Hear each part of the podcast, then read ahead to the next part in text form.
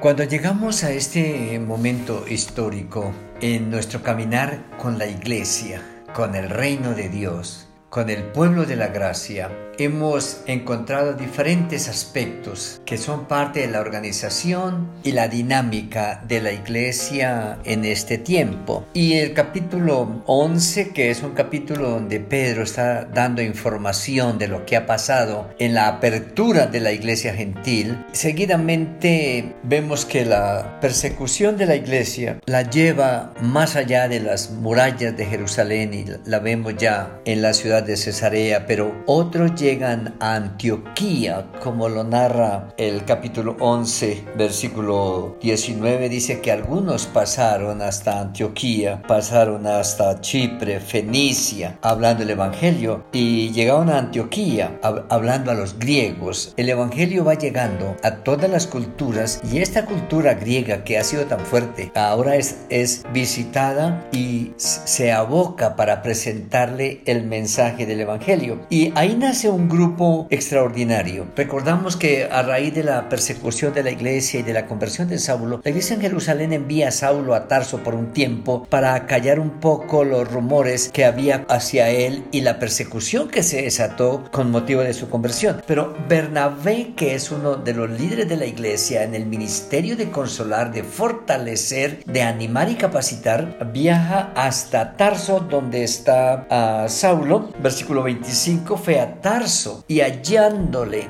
lo buscó, ve la capacidad de liderazgo de Saulo y lo trae a Antioquía, versículo 12. Y en Antioquía se congregan todo un año. Muchos chipriotas uh, viven ahora en Antioquía. Antioquía es una de las uh, grandes ciudades del Imperio Romano en esta parte y está ubicada en el Orontes, en Siria, y ahí hay una comunidad grande de judíos, pero también una gran comunidad de gentiles, entre los que resaltábamos los chipriotas, los fenicios y los de Antioquía, y a ellos comienzan a trabajar por todo un año, como lo vimos en el versículo 26, y enseñaron a mucha gente, y es tanto el impacto del mensaje de Cristo, del Mesías, del Salvador, que uno de los calificativos que le dan a la comunidad allí es de cristianos cristianos. Y aquí entonces aparece un elemento importantísimo en la estructura de la iglesia y que nosotros vamos andando y mirando, somos llamados a mirar a objetivamente, minuciosamente este elemento nuevo. Y este elemento nuevo es lo que se conoce dentro del ministerio de la iglesia y del quehacer como la docencia de la iglesia. La docencia de la iglesia. Y la iglesia tiene que tener entre sus programas como parte de su estructura, de su orden,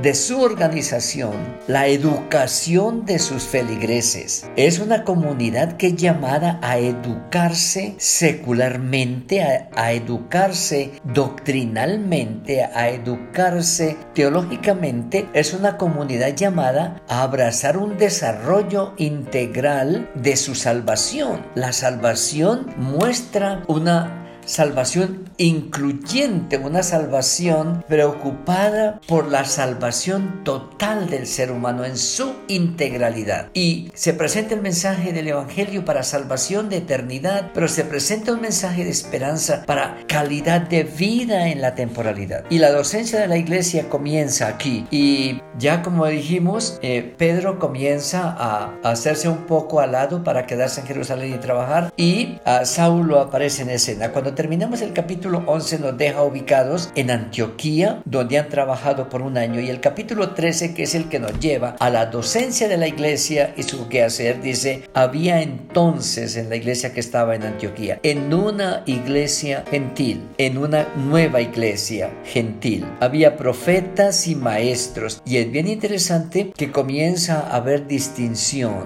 entre los educados, entre los que se han capacitado, aparecen ministerios específicos, dones específicos, capacidades específicas. Y tenemos al gran Saulo de Tarso ah, como el explosivo hombre de la palabra profética y encontramos a Bernabé como el hombre de corazón, como un parácletos, como el que está al lado para consolar, para animar, para consolidar. Pero también hay otro grupo de personas que nos muestran Simón, a Lucio, Manaén, a Saulo y otros más que forman prácticamente la academia de, eh, podríamos llamarlo, la universidad ah, cristiana en Antioquía. Y a partir de ahí, los capacitados son usados para llevar el Evangelio. Y encontramos que realmente la educación del pueblo de Dios eh, muestra una gran importancia a través de las escrituras. Y tomando como punto punto de partida una ciudad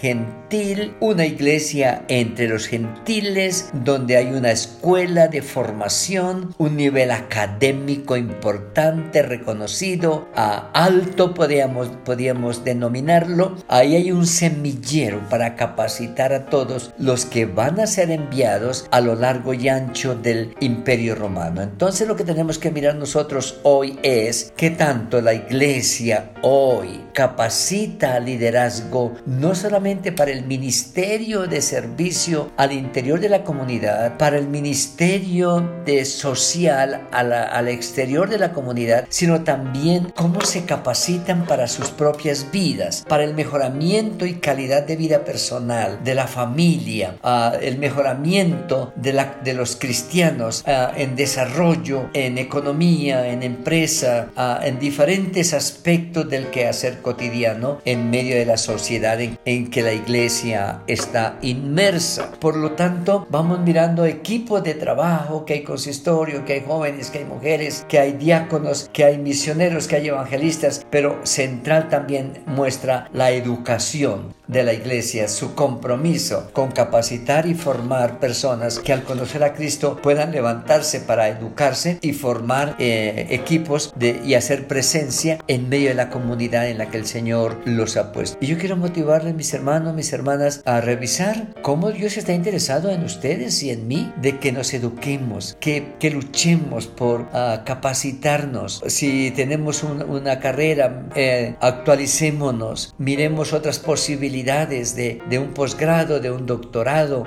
si estamos trabajando en, la iglesia o en, la vida secular, donde tenemos la oportunidad de elaborar, capacitémonos para servir mejor y hagamos un impacto de una presencia salvífica, salvadora, redentora, si podemos decir, integral en medio de la comunidad. Continuaremos mirando la dinámica que aparece ahora a raíz de grupos de personas capacitadas y con visión a largo plazo que nace de hombres que han sido capacitados ahí en el capítulo 13, versículo 1 al, 3, en la iglesia gentil de Antioquía. El Señor nos guíe y nos bendiga en este día en cada una de nuestras actividades.